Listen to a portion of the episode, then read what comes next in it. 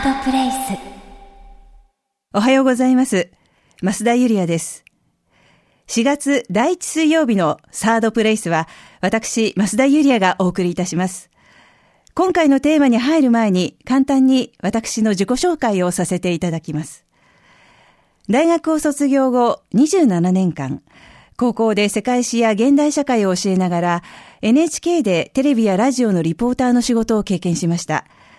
そのことがきっかけになって、ジャーナリストとして取材や執筆活動をするようになりました。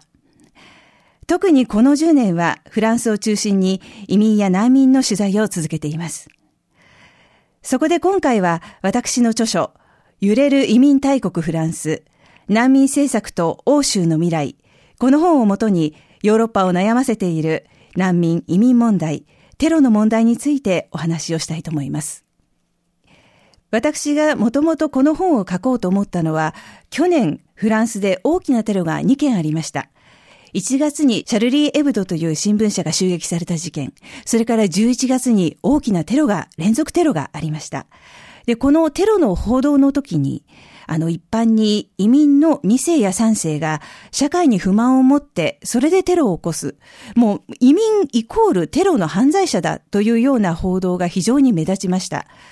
けれども私がこの10年取材をしてきた中で、移民の人たちの大半は自分の国を追われて、で別の国で過ごすようになり、しかもその国で苦労をしながら一生懸命生きている。そんな姿を私は見てきたんですね。ですので、何かこう移民がみんな犯罪を犯すんじゃないか、移民が不満を持っているんじゃないかということが一人歩きする。そのことに対する違和感がすごくあったんです。ですから、もちろんその移民の人が犯人だったということもあるんですけれども、それも踏まえた上で、あの、移民の人たちというのは実際にどういう境遇にあるのか、どんな生活をしているのか、ということを分かってほしくて、こんな本を書いてみました。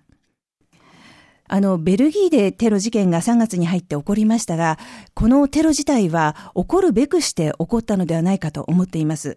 というのも、去年の11月のフランスのテロ事件で、あの、その犯人たちが潜伏していた場所、それがベルギーのブリュッセルでした。ですから、そこにはやはり、その、あまあ、予備軍がいる。で、その人たちがきっとそのうちテロを起こすのではないか、そういうような予測も立ったわけですね。で、そんな中で起きた今回のテロだったんですが、やはり同じようにイスラム国、IS がそのテロ事件を起こしたというようなこう犯行声明も出しています。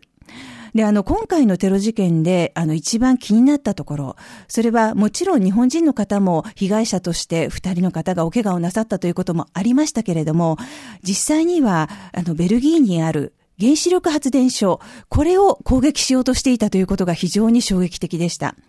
これまでもあの、日本の2011年の東日本大震災の時に、あの、非常に原子力発電所の脆弱さというものが、あの、クローズアップされまして、もしかしたら原子力発電所もテロのターゲットになり得るのではないか。そんな話もあった中で、もちろん未然に防げたわけですけれども、今回のベルギーのテロがそうしたところを狙っていたということが分かってきて、非常にあの、恐怖に思いました。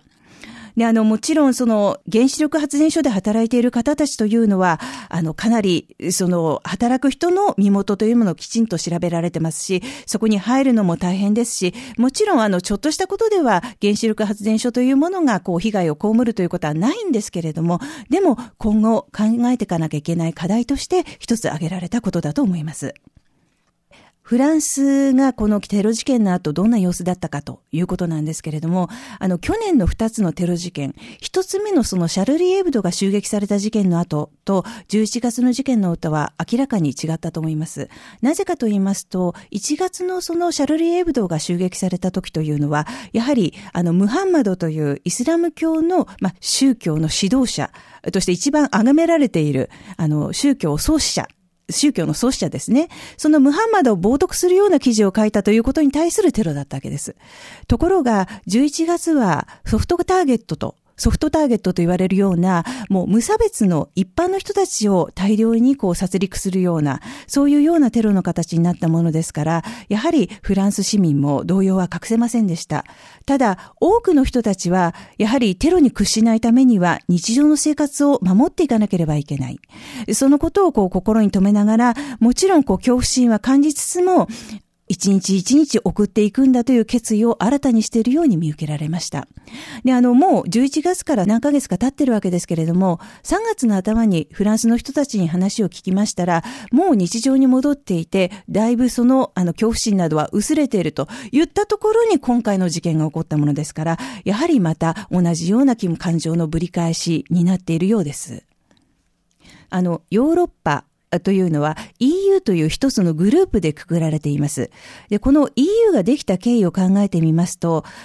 第二次世界大戦の後、やはりヨーロッパというのは戦争をしてはいけないんだ。戦争をなくすために一つの大きなグループを作っていこうということで EU という共同体ができたわけです。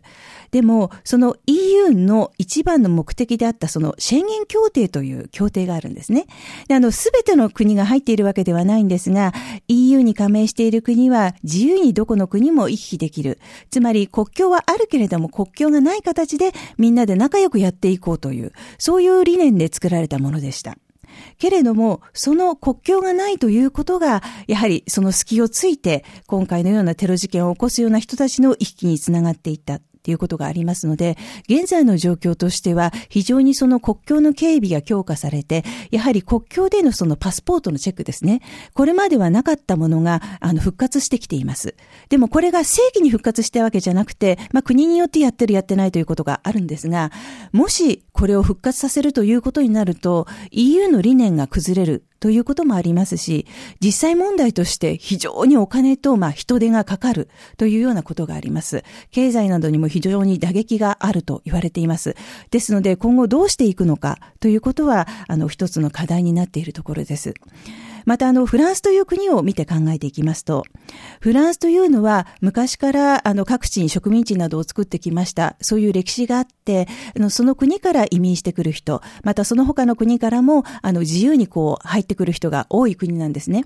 なぜかと言いますと、フランスは人権大国と言われてるんです。1789年のフランス革命を達成した私たちは人権を大事にしているんだ。だから法律と人権と両方あるんだけれども、法律の国でもあるけれども、何よりも人権を大切にする国だ。それがフランス人の誇りでもあると考えている国なんですね。ですからこれまでもいろいろな形で、その移民や難民を受け入れてきたという経緯があるんです。で、あの、今、テロが起こって、まるで移民や難民の人たちを、こう、敵視しているような報道もありますけれども、実際にフランス人は3代遡ればみんな移民だと言われるぐらい移民の人たちで構成されている国なんですね。ですから、その移民の人たちと、あの、まあ、フランスの今まで住んでた、まあ、もちろん純粋フランス人の人たちもいるわけなんですが、その移民の人たちで作り上げた国をどううまくやっていくか。というところで取り入れられている政策が、いわゆる同化政策という政策なんですね。フランス人として外から入ってきた人も生きていってもらう。っていうのは、あの、公の場では宗教色は出さない。けれども、言葉はフランス語を覚えて、フランス社会で頑張ってもらうという、こういう政策なんですね。で、時々報道では、この同化政策というものが、何やらこう、フランス人になるのを強制しているような風に、あの、報道されることもありますが、実際に、あの、イスラム教徒であろうと、キリスト教徒であろうと、ユダヤ教徒であろうと、どんな宗教の人も宗教職は一般の公の場では出してはいけない。そしてフランス語を喋って生きていってもらうという、単純に言うとそういうことなので、別にイスラム教徒の人たちをこう排斥するような政策というわけではないんですね。ただ、あの、宗教的な性格として、イスラム教というのは、生活と政治と、それから宗教というものが一緒になった、それでこう国を動かしているような国が、イスラム教を採用している国は多いわけなんです。でも、あの、フランスのような国だと、政教分離で政治と宗教はきっちり分けて考えるという国なので、おのずとそういう国に入ってきたイスラム教徒の人たち、まあ移民の人たちというのは、生きづらさを感じることが多くなる。また、その学校教育の面で言いますと、イスラム教徒の人たちというのは、コーランを学ぶ学校には行っても、あの、いわゆる西洋の一般的な学校に行くという習慣がなかったりします。その場合には、フランス社会に来て学校にこう通うということに対して違和感を感じたり、また親が教育に熱心じゃなかったりすると、子供たちがちゃんと学校に行かなかったりするんですね。もちろんその移民の人たちでも誰に対しても、例えば不法で入ってきた子供たちに対しても、その当日から公教育を受けさせてくれる、そういう国がフランスなんですが、あの、実際には学校にそうやって行かないでドロップアウトしていって、結果的に働くところもなくて、で、今回のようなテロを起こすような道のりをたどってしまうという。そういうようなことが起きているということなんですね。ですからその政策に対して、あの、これがいけないんだ、あれがいけないんだというのではなくて、そうした複雑な状況がこういったこうテロリストを生んでいるということを理解してほしいと思います。あの、テロリストという形でのその移民や難民がクローズアップされがちですが、あの、私がフランス社会で100人以上の方、の、まあ、移民や難民の方に、あの、インタビューをしました。で、そうした中で、あの、非常に貧しいながらも、あの、自分で一生懸命勉強して、例えば、公立の小学校の校長先生になるとか、あと中には、あの、モロコから来た人なんですけれども、まずパリ、パリ市の助役になって、その後政治家になって、今では労働大臣まで務めている女性もいます。で、あの、そういう形で活躍している人もいますし、もちろんそのパリ市の公務員などになって、今お話ししてきましたような、あの、移民や難民の子供たちの一生懸命世話をしているという。子供たちの世話に当たるという児童、児童養護施設で働いているような、そういう方もいるんですね。つまりは、その移民として入ってきても、頑張ってやっていけば、それなりにこう道が開けて、社会で生きていける。という形が取れるのが、またフランスという国だと思います。まあそういったところをこうご理解いただけると、移民や難民に対するある意味の偏見が少し薄れていくんじゃないかなと思っています。あの、私がこれだけフランスという国にこう惹かれたのは、一番最初のこう第一印象といいますか、最初に思っていたフランスというイメージと実際のフランスという国が大きく違った点なんですね。というのも、やはりエッフェル塔だ、凱旋門だ、ブランドのお店だというのが私自身の一般的なフランスの印象だったんですけれども、初めてフランスに行くきっかけになったのが2007年のことなんです。で、この時にある一冊の本を読んで、その中に、パリ市の中にあるカフェがあって、で、そこのカフェでは金曜日の夜になると無料でクスクスという料理を振る舞ってくれるという、そういうような記述がありました。クスクスというのは北アフリカの民族料理で、北アフリカというのはフランスの植民地だったところなんですね。でもなんで無料でカフェでご飯を食べさせてくれるのか？っていうことが一番最初の私の疑問で、まず初めに、初めてフランスに行った時に足を運んだのがそのカフェだったんです。で、今考えると、そのカフェというのは、フランスのパリ市の中の18区という移民の人たちがたくさん住んでいる地域にあって、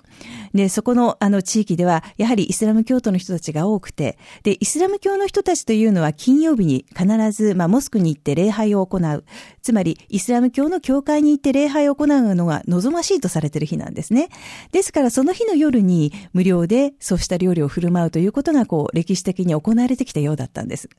で、実際にそのカフェに行きますと、あの、フランス人、え、この人もフランス人というような、あの、いろいろな肌の色や髪の色や目の色の人がいて、で、しかも、あの、お話を聞いてみると、もちろん可愛らしいパリジェンヌもいるんですけれども、例えば、私は旧ユーゴスラビアから亡命をしてきた。もう20年近くになると。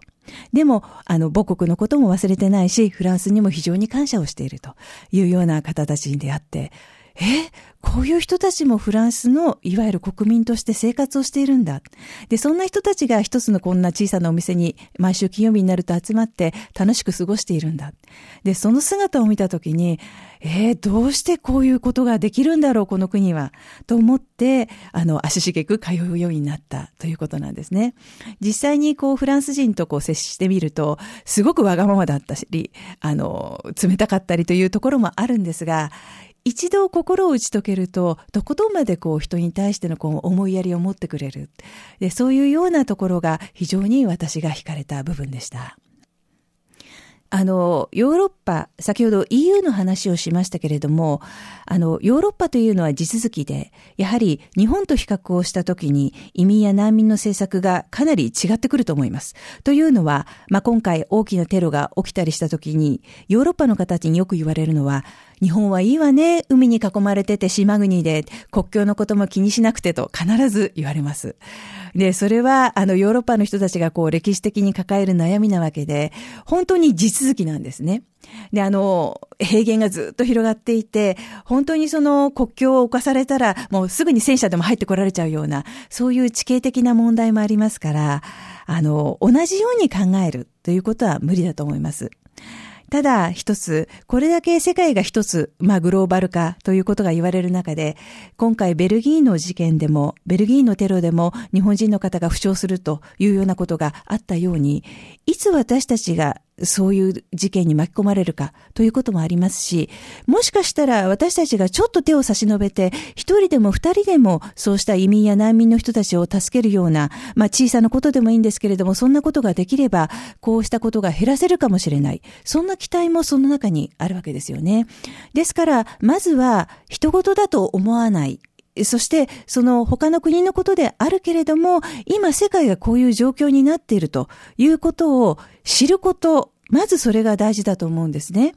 で、知った上で、もし自分がそうした人に出会ったり、またそうしたことにこう携わるようなことがこれから出てきたとしたら、自分はどういうふうに移民や難民の人たちを考えて、どういうふうに接していこうかということを日頃から考えておいてほしいなと思うんです。で、2020年には東京オリンピックもありますし、あの、世界から今観光客の人もたくさん日本に来ています。最近あの、東京の周辺でもこう、あの、頭からスカーフをかぶって、あの、あ、イスラム教徒の女性なんだなと思われる人もたくさんこう、日本に来てくれるようになりました。そうした中で、その人たちの文化というものを知って接していくということは、あの、日常的に大事になってくると思いますので、そうした視点からまずは入っていってくれたらいいなと思います。まあこうして10年ほどフランスを中心にヨーロッパの難民や移民の人たちを取材してきたんですが、今私がフランスで取材しているのは宗教関係者の方へのインタビューなんですね。つまりはフランスにはユダヤ教徒の人、イスラム教徒の人、キリスト教徒の人、まあ昔からキリスト教というものが根底にあるわけなんですけれども、他の宗教の人たちも一緒に暮らしています。で、こういう状況になって、あの、宗教同士の対立がこう目立ってくる中で、宗教指導者の方、また、その、例えばユダヤ教徒の方、イスラム教徒の方、キリスト教徒の方というのは、それぞれ何を考えているか、どういうふうにしていこうと思っているのかということを実際に聞いてみたい。もちろん今困難な状況にあるのは分かっていますが、まあそうしたことを継続したいと思っています。もう一つは、あの、今アメリカの大統領選の取材をしているんですけれども、アメリカも移民の国です。で、その周辺のカナダという国などは、やはり移民の方がたくさん来ている国で、シリアの難民も受け入れているといういう話を聞きました。じゃあ、そうして受け入れている国がどうやってその人たちを受け入れて、どうやって一緒に暮らそうと生きようとしているのか、そうしたところを取材することによって、これから日本でできること、また世界でできることというのをこう突き詰めて考えていきたいと思っています。4月第1水曜日のサードプレイスは、増田ユリアがお送りいたしました。今回は今ヨーロッパを悩ませている難民移民問題、テロ問題についてお話ししました。今日お話したことは私の著書、揺れる移民大国フランス、難民政策と欧州の未来、この中にも詳しく書いています。本はポプラ新書より発売中です。ぜひご一読ください。ご案内は増田ゆりやでした。サードプレイス。